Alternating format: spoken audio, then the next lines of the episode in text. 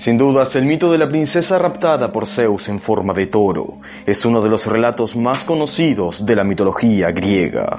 Su extraña desaparición llevó a que sus hermanos partieran en su búsqueda y fundaran ciudades y reinos. Entre dichos hermanos destacó un héroe en particular, un héroe que pondría los cimientos de la futura ciudad de Tebas.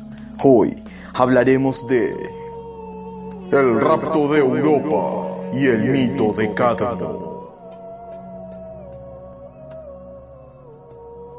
Entre los hijos de Libia y Poseidón encontramos a los gemelos Velo y Agenor.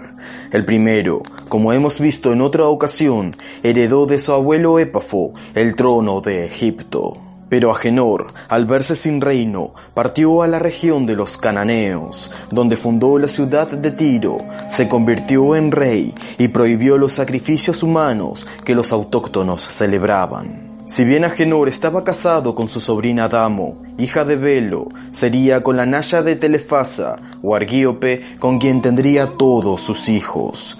Fueron estos Fénix, Silix, Cadmo y Taso, y una única niña, la favorita de su padre, una muchacha de increíble belleza llamada Europa. Fue de esta princesa de quien Zeus se enamoró y bajó de los cielos para secuestrarla, empleando para ello una artimaña que quedaría para siempre en el recuerdo de todos los pueblos. La princesa de Tiro un día la princesa Europa paseaba con sus amigas por las playas de Tiro, cuando vio un bellísimo toro blanco apartarse del rebaño de su padre. Al principio las muchachas se asustaron y retrocedieron ante el imponente animal, pero cuando éste se echó en la arena y dejó que las olas lamieran su cuerpo, comprendieron que era dócil e inofensivo. Así pues, confiadas por la aparente mansedumbre del toro, Europa y sus amigas se acercaron para acariciarlo y jugar con él. Tan quieto y sumiso permaneció el animal que las muchachas decoraron sus cuernos con guirnaldas y rodearon su cuello con un collar de flores, hasta que Europa sintió la necesidad de montar sobre su ancho lomo. Pero ni bien se colocó encima del animal, éste se incorporó repentinamente para correr hacia el mar y saltar sobre las olas. Europa, que solo atinó a sujetarse de los cuernos del toro, gritó aterrada a medida que la bestia la alejaba de tierra firme. La muchacha volvió la cabeza hacia atrás, gritando por ayuda, invocando el nombre de su padre, implorando a sus atónitas amigas que la salvaran pero no había nada que pudiera hacerse. A cada minuto el toro la adentraba más y más en la inmensidad del mar insondable, llevándola hacia lo desconocido. Las lágrimas regaron su rostro al mismo tiempo que las salobres olas empapaban su cuerpo. Pero entonces oyó una voz que provenía del toro, una voz que le reveló su verdadera identidad. El animal no era otro que el propio Zeus. Todo el día el dios toro corrió sobre las olas hacia occidente y al atardecer alcanzaron la isla de Creta. Una vez en tierra marcharon hasta una arboleda sagrada a las afueras de Gortina, donde Zeus recobró su aspecto y bajo la sombra de un sicómoro se acostó con la muchacha. En otra versión, el toro no era el propio dios, sino más bien un animal fabuloso enviado por Hermes, y Zeus, en agradecimiento, lo elevó al firmamento para formar así la constelación de Tauro. Después de cumplir de esta forma su voluntad, Zeus adornó a Europa con un collar de oro y la dejó al cuidado del rey de la isla, un hombre llamado Asterión, hijo de Téctamo, que reinaba desde la recientemente fundada ciudad de Nosos. El dios le obsequió además una jabalina que nunca erraba al tiro y un perro llamado Lelaps que jamás perdía su presa. Pero además de todo esto, Zeus dejó en la isla a Talos, un coloso autómata de bronce creado por Hefesto, que periódicamente daba tres vueltas a la isla, protegiéndola de piratas e invasores, asegurando así la futura prosperidad de Creta. Pese a que ya tenía mujer, Asterión tomó a Europa por esposa según los designios de Zeus, de modo que el hijo que naciera de la fugaz relación entre la muchacha y el dios heredara el trono de Nosos. Pero a los nueve meses, Europa dio a luz no a uno, sino a tres niños. Dichos hijos fueron nada menos que Minos, Radamantis y Sarpedón, de cuyos mitos hablaremos en otro momento. Europa permaneció el resto de sus días en la isla como reina y sacerdotisa, y nunca más regresó a casa de su padre, ya fuera por propia voluntad o porque el coloso Talos se lo impidiera. Fuera como fuese, su historia estaría por siempre ligada a todo el continente cuyo nombre adoptaría. La partida de los fenicios. Cuando el rey Agenor se enteró de la desaparición de su hija, se deprimió tanto que dejó de comer y beber, y pronto desatendió el gobierno de su pueblo. Ningún consuelo bastaba, ningún oráculo calmaba su angustia y dolor.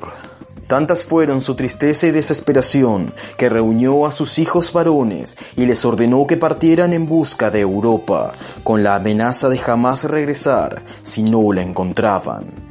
De nada valían todos sus hijos si su favorita faltaba.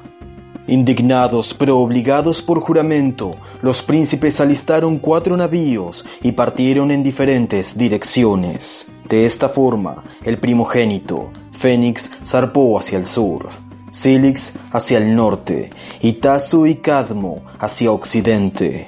Con este último navegaba su madre Telefasa, que, pese a estar embarazada, se negó a quedar en Tiro con la incertidumbre de no saber si volvería a ver a sus hijos.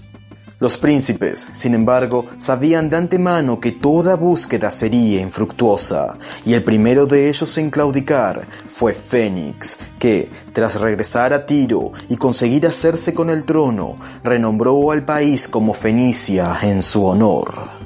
El siguiente en abandonar la búsqueda fue Silix, que, al haber desembarcado en la planicie que se extendía al pie del monte Tauro, se quedó allí a vivir, y por él, dicha región pasaría luego a ser conocida como Cilicia. Pero el viaje de Tasso y Cadmo perduró mucho más, sobre todo porque sus navíos fueron sorprendidos por una tormenta a los pocos días de haber zarpado. Y es que mientras bordeaban Chipre, una tempestad los alejó de la costa hacia alta mar, amenazándolos con hacerlos zozobrar. Se dice que Cadmo prometió a Poseidón erigirle un santuario en la primera tierra que alcanzaran si el dios lo salvaba, y el rey de los mares, oyendo su juramento, envió vientos propicios que empujaron la nave hacia la isla de Rodas. Agradecidos, Tasso y Cadmo construyeron un templo en honor a Poseidón y dejaron para su cuidado y sacerdocio a un grupo de fenicios. También se cuenta que visitaron el templo de Atenea India levantado por Dánao, donde ofrendaron un caldero de bronce. Tras dejar Rodas navegaron por las Cícladas, donde encontraron tan bella una de las islas que la nombraron Caliste, y dejaron en ella a un grupo de colonos al mando de un fenicio llamado Membliaro. Dicha isla sería luego llamada Tera, mejor conocida como Santorini. A continuación costearon Anatolia hasta llegar a Samotracia, donde Cadmo y sus hombres fueron iniciados en los misterios por el héroe Yación, permaneciendo en la isla durante todo ese invierno. Después zarparon a Tracia, donde Telefasa, que, recordemos, estaba embarazada, dio a luz a un varón. Sin embargo, la reina no sobrevivió al parto, y sus hijos la enterraron allí con todos los honores. En cuanto al niño que había parido, como no podían hacerse cargo de él, lo dejaron al cuidado de unas mujeres de Tracia. Dicho niño era Fineo, el mismo que se convertiría en el mítico rey de Salmideso. Días después llegaron a una isla sin nombre, donde Tasso se dio por vencido y se quedó allí a vivir con un puñado de hombres. Por él, esa isla pasaría a ser conocida como Tasos. Cadmo y los pocos que lo acompañaban bordearon las costas de Tesalia, sin dar con ningún indicio que les revelara dónde podía estar Europa. No fue hasta que desembarcaron en Beocia que unos pastores le aconsejaron acudir al oráculo de Delfos. Si alguien podía decirles dónde estaba lo que buscaban, esa era la sacerdotisa de Apolo. Cadmo dejó a toda la tripulación al cuidado del navío y acompañado solo por dos hombres, Serifo y Dejolión, partió hacia el santuario a pie.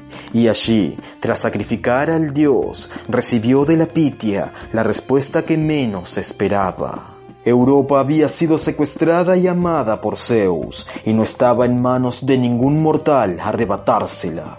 Cadmo, en cambio, debía seguir el paso de una ternera con la marca de la luna y fundar una ciudad allí donde el animal se echara a descansar. La fundación de Tebas. Confundido por las palabras de la Pitia, pero temeroso de desoír la voluntad de los dioses, Cadmo salió del santuario, convencido de que era su destino fundar una ciudad en aquella tierra de pastores. No muy lejos encontró una ternera con una mancha en forma de luna llena en el flanco, que pertenecía al rebaño de un hombre llamado Pelagón. Este de buen grado le entregó la becerra, y Cadmo la dejó vagar con libertad por los campos de Fósida y Beocia. La ternera los condujo más allá del Helicón, para finalmente echarse exhausta a los pies de una colina llamada Teumeso. Satisfecho por el lugar que los dioses habían elegido, Cadmo besó la tierra y decidió sacrificar la becerra a Atenea por lo que envió a Dejolión y Sérifo a buscar agua a un manantial cercano. Pero ni bien estos se acercaron a la fuente, una inmensa serpiente apareció entre las rocas y los mató salvajemente. Se trataba del dragón ismeño que protegía un manantial consagrado a Ares. Al ver que sus hombres se demoraban, Cadmo fue a buscarlos y encontró al monstruo devorando sus cuerpos. Horrorizado, el héroe vengó a sus compañeros, acabando con el dragón, ya fuese clavándole una lanza o bien arrojándole una roca sobre la cabeza. Abatido por la muerte de sus hombres, Cadmo pensó en abandonar la empresa que el oráculo le encomendara. Pero entonces se le apareció Atenea y le sugirió que le arrancara los dientes al dragón y, como si de semillas se trataran, lo sembrara en campo arado. El héroe hizo cuanto la diosa le dijo, y al cabo de unos minutos surgió de la tierra un gran número de hombres armados. Para evitar que lo atacaran, y por consejo de Atenea, Cadmo arrojó entre ellos algunas piedras, y los hombres inmediatamente empezaron a luchar entre sí, dándose muerte la mayoría de ellos. De todos los hombres que surgieron de la tierra, solo cinco permanecieron con vida, y a estos Cadmo los llamó Espartos, por haber nacido de la siembra de los dientes del dragón. Sus nombres fueron Equión, Peloro, Toño, Hiperenor y Udeo. Serían estos cinco espartos quienes seguirían fielmente a Cadmo y, junto con los hombres que se habían quedado al cuidado de la nave, lo ayudarían a fundar una nueva ciudad, ciudad a la que llamarían Cadmea en su honor, y que los hombres, en un futuro, renombrarían como Tebas. La región, sin embargo, no estaba deshabitada y las tribus autóctonas no vieron con buenos ojos la llegada de los fenicios de Cadmo, especialmente los iantes y los aones, que de forma separada atacaron la Cadmea. Pese a ser inferiores en número, Cadmo y los suyos consiguieron repelerlos y derrotarlos en sendas batallas. Los saones fueron acogidos como suplicantes, pero los ciantes abandonaron Beocia y partieron a la Fósida, donde fundaron la ciudad de Iámpolis. Pero Cadmo no tendría descanso. En cuanto Ares se enteró de que su serpiente sagrada había sido asesinada, reclamó del héroe una compensación. Y Cadmo no tuvo más alternativa que ponerse al servicio del dios de la guerra durante ocho años, dejando el esparto Equión a cargo de la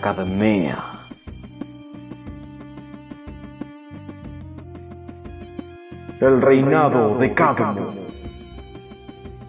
Cumplidos los ocho años de servicio que Ares impuso, los olímpicos decidieron premiar a Cadmo, dándole en matrimonio a Armonía, la diosa de la concordia e hija del propio Ares y Afrodita.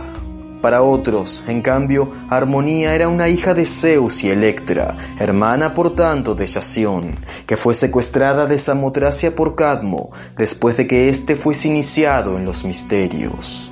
Fuera como fuese, la boda fue celebrada por todos los dioses, que acudieron al banquete con espléndidos presentes. Sin embargo, uno de esos obsequios terminaría siendo la ruina de la casa de Cadmo. Me refiero al nefasto collar de armonía, que traía desgracias sobre todo aquel que lo portaba. Cadmo y Armonía fueron padres de cuatro hijas, Ágave, Ino, Autónoe y Semele y de dos hijos varones, Polidoro e Ilirio. Su hija mayor, Ágave, fue desposada por el esparto Equión, siendo madre del tristemente célebre Penteo, mientras que Ino fue dada en matrimonio a Atamante, rey de Coronea, con quien engendró a Learco y Melicertes. Autónoe, por su parte, fue esposa del semidios Aristeo, con quien tuvo a Macris y Acteón. Pero de todas las hijas de Cadmo, sin duda la más conocida fue Semele, la misma que fue amada e involuntariamente fulminada por Zeus. En su vientre se gestó nada menos que Dioniso, el dios del vino, de cuyos mitos hablaremos en detalle en otro momento. Los primeros años de reinado de Cadmo fueron muy prósperos y su ciudad se convirtió rápidamente en la más poderosa de la región. Se dice además que fue este héroe quien introdujo la escritura en la Hélade, honor que comparte con el argivo Danao. Sin embargo, las desgracias nos hicieron esperar. Lo primero que sucedió fue la repentina y trágica muerte de su hija más bella, Semele, de quien se corría el rumor que había sido amada por un dios. La siguiente tragedia la padeció otra de sus hijas, Ino, que, celosa del primogénito de su esposo Atamante, tramó un ardid para que éste lo matara. Su artimaña, sin embargo, fue descubierta, e Ino debió huir de regreso a la Cadmea, habiendo perdido la vida su hijo Learco. Tras estos episodios, Cadmo se sintió demasiado viejo y desgraciado para seguir reinando, por lo que se dio el cetro al mayor de sus nietos, Penteo, debido a que sus hijos varones, Polidoro e Ilirio, aún eran muy jóvenes para gobernar. Poco después arribó a Beocia un nuevo dios, acompañado por un séquito de vacantes que pretendía instaurar su culto en toda tierra conocida. Se trataba nada menos que de Dioniso, que había sido salvado tras la muerte de Semele y criado por las ninfas Nisíades. El rey Penteo, sin embargo, no recibió con buenos ánimos este nuevo culto, y pese a las advertencias del propio Cadmo y del adivino Tiresias, impidió que las mujeres participaran de las orgías del dios. Esta tenaz oposición hizo que Dioniso provocara su descuartizamiento a manos de su propia madre. Horrorizado por semejantes desgracias, Cadmo decidió exiliarse de la ciudad que él mismo fundara, y acompañado solo por su esposa, su primogénita Ágape y su hijo menor Ilirio, marchó hacia Occidente, hacia el país de los Enqueleos, dejando todas sus riquezas atrás, incluido el funesto collar de armonía.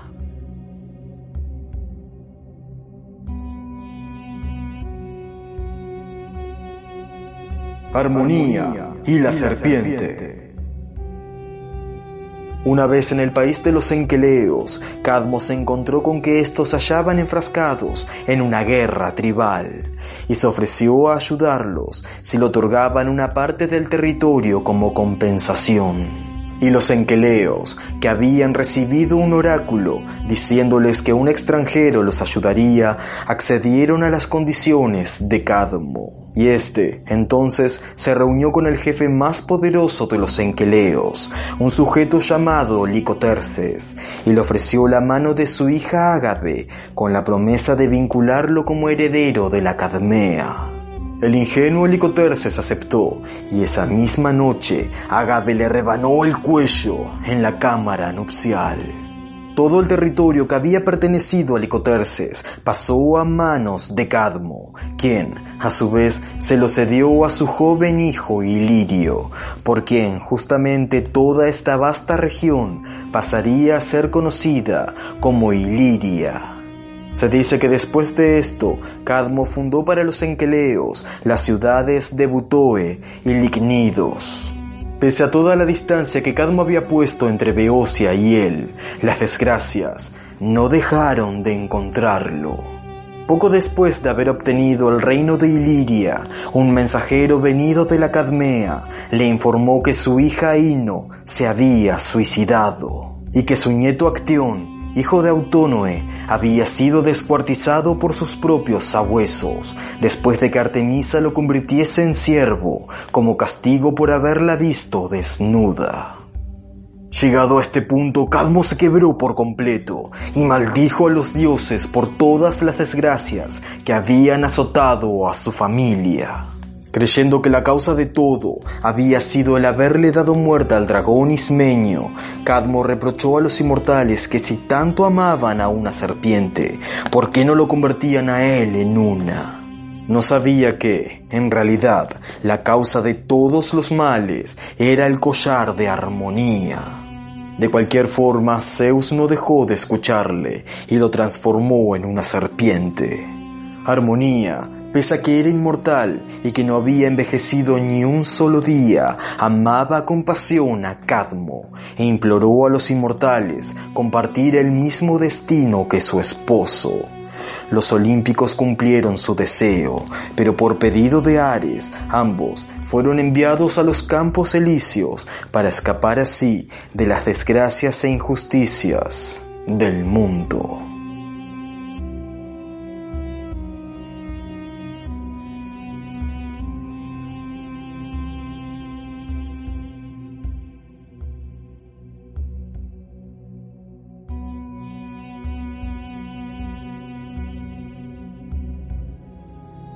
Y aquí termina el mito de hoy. En nuestro próximo encuentro veremos detalladamente el trágico mito de Ino y Atamante. En mi canal de YouTube puedes ver el vídeo de este audio, así como otros vídeos sobre mitología y cultura de la antigua Grecia. Encuentra el enlace a mi canal en la descripción del podcast. Troya Arte, hoy y siempre. Yo soy Martin Nech. Kairete.